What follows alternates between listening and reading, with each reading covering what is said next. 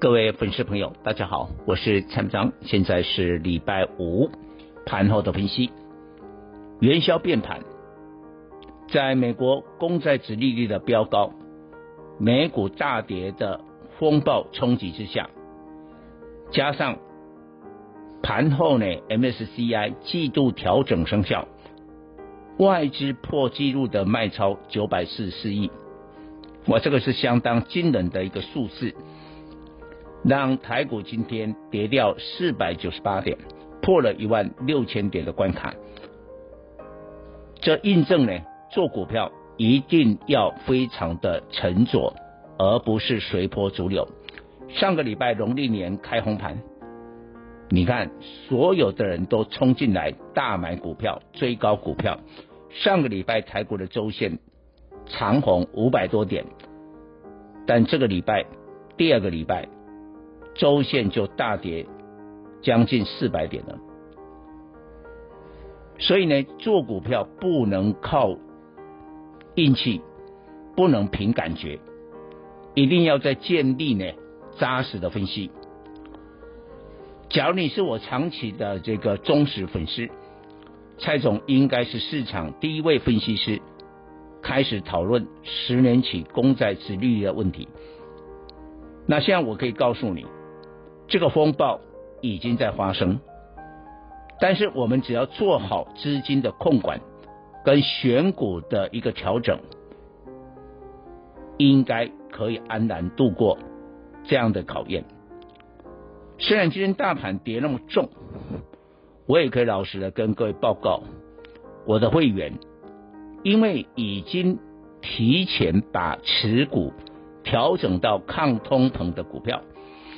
比如说电子股就双低啊，我们也买了很多传产的原物料、塑化、钢铁等等。我的会员的股票今天安然度过考验，但是一般的人就很伤脑筋。你也许还在买一些高价的电子，你看今天千金呐、啊，就一千块以上的高价电子全倒。为什么？你本益比太高了，你的殖利率太低了，这个就叫做高估值。高估值的股票会在这一次美债风暴当中受创最大。那基本上，我就认为，除了抗通膨以外，现在上市贵公司陆陆续续发布了股息，所计算出来的殖利率越高的话，也可以躲过风暴。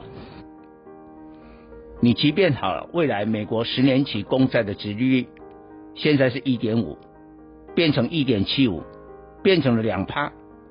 但是个别公司今年成长性够，它的股息殖利率有五趴，有八趴，那可以安然度过难关的。像今天钢铁股的中康构为什么涨停？因为它宣布的股息计算出来的殖利率高达八趴。而且加上钢铁业今年的景气看好，股票亮灯涨停。所以简单的来讲，我们面对的美债的风暴，除了提高警觉、做好资金控管之外，我会建议大家把持股比例做好控管之外，最重要是选股，一定要选择抗通膨及高殖率的个股。以上报告。本公司与所推荐分析之个别有价证券无不当之财务利益关系。本节目资料仅供参考，投资人应独立判断、审慎评估并自负投资风险。